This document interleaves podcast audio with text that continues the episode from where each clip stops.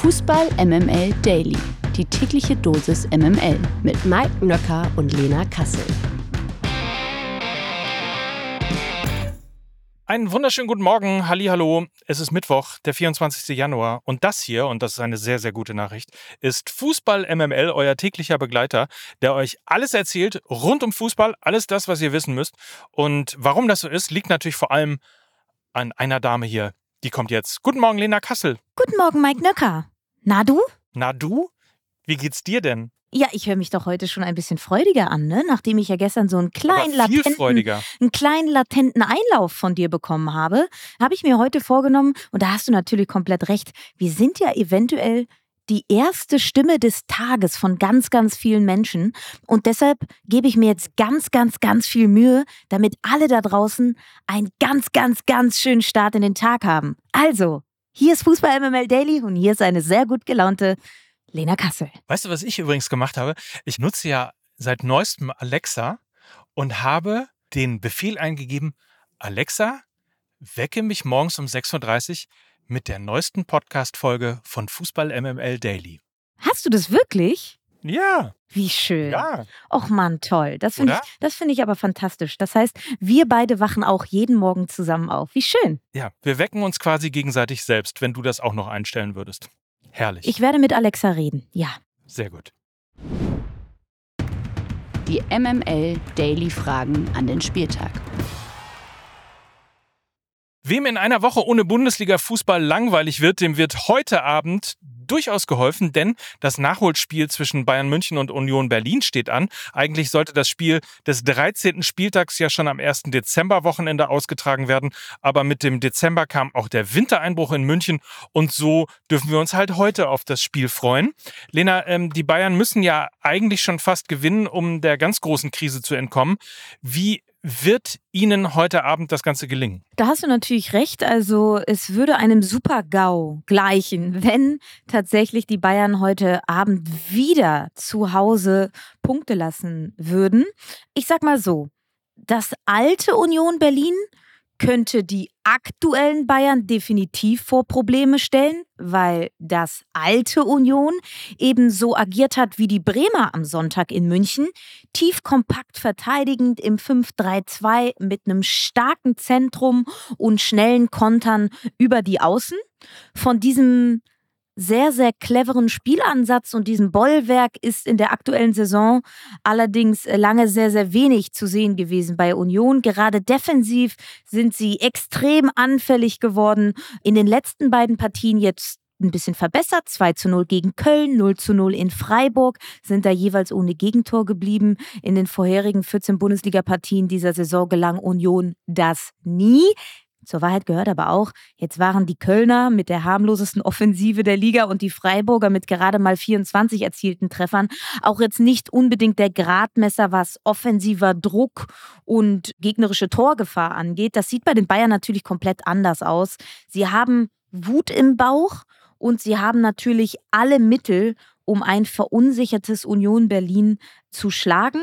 Und ich habe es ja schon eingangs gesagt, es müsste wirklich schon mit dem Teufel zugehen, wenn die Bayern dieses Spiel heute Abend nicht gewinnen. Dafür ist Union zu sehr im Umbruch und ob der bisher durchwachsenen Saison auch zu sehr verunsichert. Übrigens, ich gucke ja jetzt immer die ganze Zeit, ähm, vergleiche die Saisons gegeneinander, unter anderem ja auch wegen der Harry Kane-Prognose. Und äh, hast du gedacht, also erstmal, Prognose stimmt noch, kann sich natürlich alles noch verändern, aber es ist exakt so, dass die Bayern nach 18 Spielen in dieser Saison ein Tor mehr geschossen haben, aber auch ein Tor mehr kassiert haben. Also, wie vorausgesagt, ist die Tordifferenz zumindest aktuell komplett auf einer Nulllinie. Aber hättest du gedacht, dass die Bayern fünf Punkte mehr haben in dieser Saison als zum gleichen Zeitpunkt nach 18 Spielen in der letzten Saison? Ja, weil ich kann mich an dieses Gefühl erinnern, was wir auch schon in der vergangenen Saison teilweise hatten, genau um diesen 17., 18., 20. Spieltag herum. Oh, die Bayern, die wackeln ein bisschen. Oh, da ist sehr viel Unruhe. Und eventuell kann man sie in dieser Saison vom Thron stoßen. Und dieses gleiche Gefühl haben wir ja jetzt aktuell auch. Natürlich ob der Stärke von Bayer Leverkusen, aber eben auch ob der wiederholten Aussetzer von Bayern München in dieser Saison. Wir erinnern uns an Frankfurt, Saarbrücken und jetzt eben Bremen. Und von daher überrascht mich dieser Fakt eigentlich nicht. Witzig, ne? Kurz danach wurde dann der Trainer ausgewechselt. Mhm. Und irgendwie haben wir gleiche Vorzeichen wieder was die Diskussion zumindest gerade angeht und die Performance der Bayern, die halt nicht so richtig glücklich sind, aber trotzdem eben fünf Punkte mehr. Das Spiel übrigens in der Allianz Arena, wer sich die Bayern nochmal live angucken möchte, ist nicht ausverkauft. Das gibt es so gut wie nie. Wer also noch spontan Lust hat, kann heute Abend Bundesliga-Fußball in München sehen. Wer nicht die Chance hat, ins Stadion zu gehen, der kann das Spiel aber natürlich vom Fernseher beobachten. Und weil wir gestern schon überlegt haben, wo wird es eigentlich übertragen, ist es ein DAZN-Spiel oder ist es ein Sky-Spiel? Von uns der persönliche Service nochmal. 20.30 Uhr Anstoß und Sky überträgt live. Die Lage der Liga. Bleiben wir doch ganz kurz bei den Bayern, denn laut übereinstimmenden Medienberichten will der Rekordmeister den Vertrag mit dem technischen Direktor Marco Neppe auflösen. Ich habe sogar äh, schon zwischendrin irgendwo eine Nachricht gelesen, dass das Ganze vollzogen wurde. Es laufen wohl Gespräche über die Zukunft des 37-Jährigen, so viel ist aber sicher. Er wurde ja 2014 von Michael Reschke bei den Bayern installiert und bekam mit der Zeit immer mehr Verantwortung. Unter anderem gehörte er im vergangenen Sommer zu den entscheidenden Verhandlern im Ring um Harry Kane. Da würde ich ihn natürlich auch entlassen jetzt bei den schlechten Werten, die er da hat. ähm, Neppe, beziehungsweise ist ja nicht entlassen worden, sondern Vertrag aufgelöst, hatte zuletzt allerdings nur noch Scouting Marketingaufgaben übernommen und jetzt scheinen sich die Parteien also auf eine Trennung geeinigt zu haben. Ich weiß nicht, wie es dir geht, aber für mich wirkt das alles etwas unrund in der Münchner Führungsetage. Kann man natürlich auch sagen, hängt damit zusammen, dass Max Eberl jetzt kommt. Aber was hast du für ein Gefühl? Braucht es diese Trennung? Also mich überrascht es irgendwie nicht so, weil Neppe ja auch als enger Vertrauter von Ex-Sportvorstand Hassan Salihamidzic gilt oder galt. Also für mich habe ich ihn da zumindest immer verortet und wenn man jetzt so ein bisschen quer liest, dann soll Neppe auch immer noch sehr engen Kontakt zu Brazzo haben und ihn auch regelmäßig treffen. Und zudem wurde Neppe wohl auch dafür verantwortlich gemacht, dass Informationen über anstehende Transfers an die Öffentlichkeit drangen. Ein Schelm, wer Böses dabei denkt, aber eventuell. Maulwurf, Maulwurf, ja, Maulwurf. Eventuell war dann die Telefonleitung von Brazzo zum Kicker ähm, relativ kurz.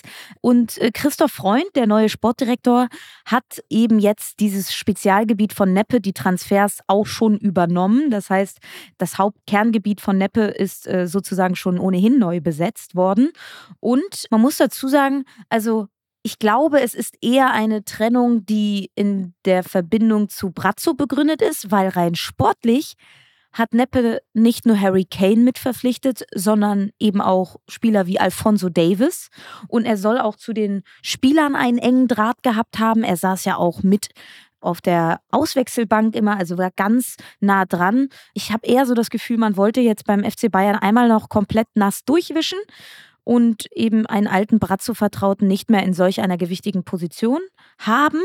Und als Nachfolger soll jetzt wohl Christopher Vivell kommen. Der war zuletzt beim FC Chelsea tätig und zuvor wie Eberl bei RB Leipzig. Und äh, Marco Neppe soll wiederum, also an ihm soll wiederum Tottenham Interesse haben. Also wir merken, das Stühlerücken im Fußballgeschäft äh, findet nicht nur bei den Spielern, sondern auch auf Funktionärsebene statt. Und eben auch hier. Dann Deals.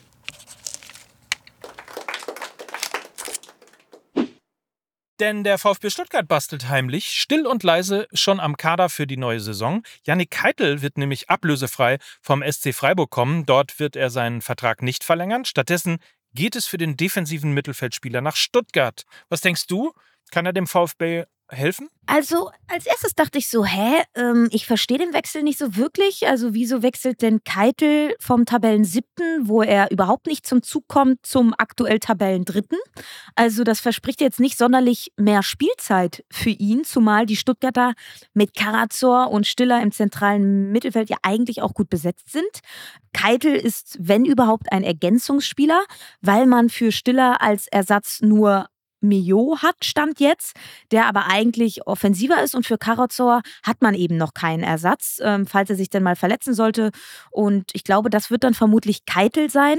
Und dann habe ich gedacht, er kann sich natürlich da jetzt auch ein bisschen persönlich weiterentwickeln. Ist ja ein Freiburger Eigengewächs und so ein Tapetenwechsel tut äh, der persönlichen Weiterentwicklung auch meistens sehr, sehr gut. Neues Umfeld, neue Impulse und seine Entwicklung hat halt ein wenig stagniert, ist ja noch relativ jung. Und für die Stuttgarter gibt es jetzt auch nicht wirklich viel Risiko, weil Keitel äh, ablösefrei kommt. Keitel kennt unter anderem aber auch Angelo Stiller relativ gut aus der U21 und auch Trainer Sebastian Hoeneß kann sehr, sehr gut mit jungen Spielern oder mit Spielern, wo die Karriere so ein bisschen in Stocken geraten ist. Bestes Beispiel ist aktuell auch die Leistungssteigerung von Maxi Mittelstädt, der bei Hertha eben gar keine Rolle mehr gespielt hat und jetzt bei Stuttgart sehr, sehr aufblüht. Also von daher ist es eventuell auch genau der richtige Schritt für Yannick Keitel, jetzt im Sommer zum VfB Stuttgart zu gehen. Der verlorene Sohn. Auch Karim Benzema will sein Abenteuer in Saudi-Arabien offenbar nach nur einem halben Jahr schon wieder beenden. Zuvor hatte ja schon Jordan Henderson sein Saudi-Kapitel vorzeitig abgebrochen. Benzema fühlte sich aufgrund des Drucks bei Al-Ittihad nicht in der Lage, seine beste Leistung abzurufen. Deshalb habe er darum gebeten, den Verein vorübergehend zu verlassen. Das berichtet zumindest die Nachrichtenagentur AFP unter Berufung auf eine clubnahe Quelle. Demnach habe Al-Ittihad dem 36-Jährigen ein Leihgeschäft innerhalb der saudischen Liga angeboten. Dies habe Benzema jedoch abgelehnt. Der französische Ex-Nationalspieler bevorzuge ein Engagement in Europa. Na, sieh an! Sein Vertrag bei Al-Ittihad läuft noch bis 2026. Also, Mike, es ist ja schon erstaunlich, ne? wie schnell die Stars dann doch die Lust auf, diese, auf dieses romantische Fußballmärchen in Saudi-Arabien verlieren, oder? Ja, Wahnsinn, in der Tat. Also gefühlt nach wenigen Wochen ist in diesem Fall jetzt ein halbes Jahr äh, das Kapitel Saudi-Arabien für ihn gewesen. Und das, obwohl ja Cristiano Ronaldo gerade nochmal versucht hat, richtig Werbung zu machen für die äh, Saudi-Liga und ja gesagt hat, dass sie äh, auf dem Weg ist, zu den Top 3 Ligen zu werden und jetzt schon besser zu sein als die Ligue 1. Also wer weiß, wie das weitergeht. Also ich nehme mal immer noch an, mit Geld werden sie immer noch Spieler locken lassen. Aber du kannst halt den offensichtlich mit Geld Geld eben nicht die Spieler locken, die schon wahnsinnig viel sowieso in ihrer Karriere verdient haben und denn es dann am Ende auf die in Anführungsstrichen ein paar Millionen mehr oder weniger dann auch nicht ankommen.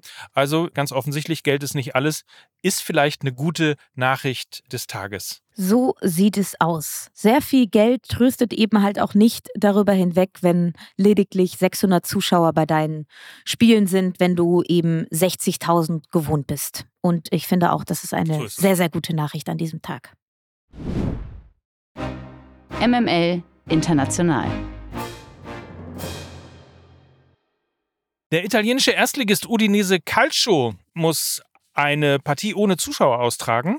Beim 3-2-Sieg des AC Milan ist es in Udine am vergangenen Samstag nämlich zu rassistischen Beleidigungen gegen Mailand-Keeper Mike Magnan gekommen, worauf das Spiel vorübergehend unterbrochen wurde. Nun hat die Disziplinarkommission des Ligaverbandes gestern die Strafe des Geisterspiels ausgesprochen. Zuvor war bereits ein 46-jähriger Italiener mit Stadionverbot für fünf Jahre belegt worden. Die Polizei hatte ihn als Täter identifiziert und Ermittlungen gegen ihn eingeleitet. Das ist eine Kollektivstrafe, auf jeden Fall. Und trotzdem, zumal es ja im Zusammenhang dessen ist, dass der Täter identifiziert wurde, aber trotzdem die Frage an dich, ähm, wie, stehst du dazu? Ist das vielleicht dann, weil ja auch der italienische Fußball durchaus auch ein Problem mit rassistischen Beleidigungen hat, einfach mal ein Exempel, das da statuiert wurde? Ich finde, ich finde das richtig, weil natürlich hat ähm, das eine ganz, ganz andere Wirkmacht, als wenn nur einer aus dem Stadion verbannt wird. Es geht da eben um ein sichtbares Zeichen, was gesetzt werden soll. Und dieses sichtbare Zeichen ist natürlich wesentlich ausdrucksstärker, wenn ein komplettes Spiel ohne Zuschauer stattfindet, als wenn jetzt nur ein Einzelner nicht mehr auf der Tribüne sein darf. Ich halte das im Zuge von rassistischen Beleidigungen im Fußball für die komplett richtige Gangart. Da darf es für mich auch keinen Graubereich geben. Da gibt es nur schwarz oder weiß. Und von daher halte ich das für die richtige Art und Weise, mit solchen nieder niederträchtigen Sachen umzugehen. Ja, Haken dran. Ja. Dem ist nichts mehr zuzufügen. Insofern völlig richtig. So, und es gibt eine neue Folge Fußball MML. Sie trägt den Titel Schweigeminuten und der Titel verrät schon, dass es eine nicht ganz gewöhnliche Folge Fußball MML ist, denn sie war sicherlich einer der schwersten, allen voran für Lukas Vogelsang, der natürlich am Sonntag im Stadion war und über dieses ähm, ja, diesen Abschied von Kai Bernstein ähm, sicherlich ähm, sehr, sehr intime und sehr, sehr emotionale Einblicke geliefert hat.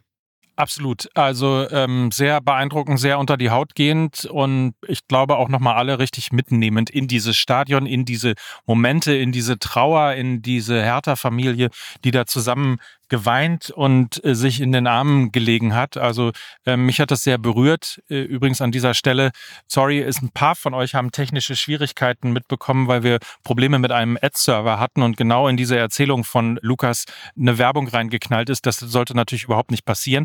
Der Fehler ist mittlerweile behoben. Passiert natürlich nicht nochmal, aber ähm, das an dieser Stelle vielleicht für die, die es schon gehört haben und sich darüber geärgert haben. Wir haben auch ein paar Zuschriften gekommen. Sorry dafür, das war scheiße. So ist es. Und solche Sachen passieren dann eben manchmal. So ist es. So ist es.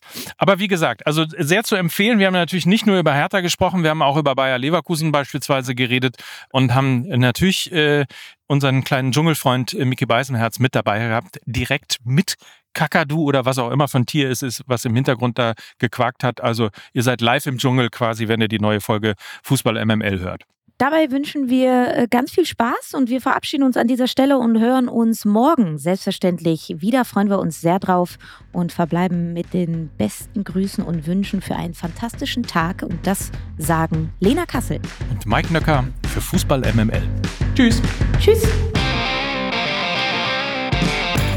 Dieser Podcast wird produziert von Podstars bei OMR.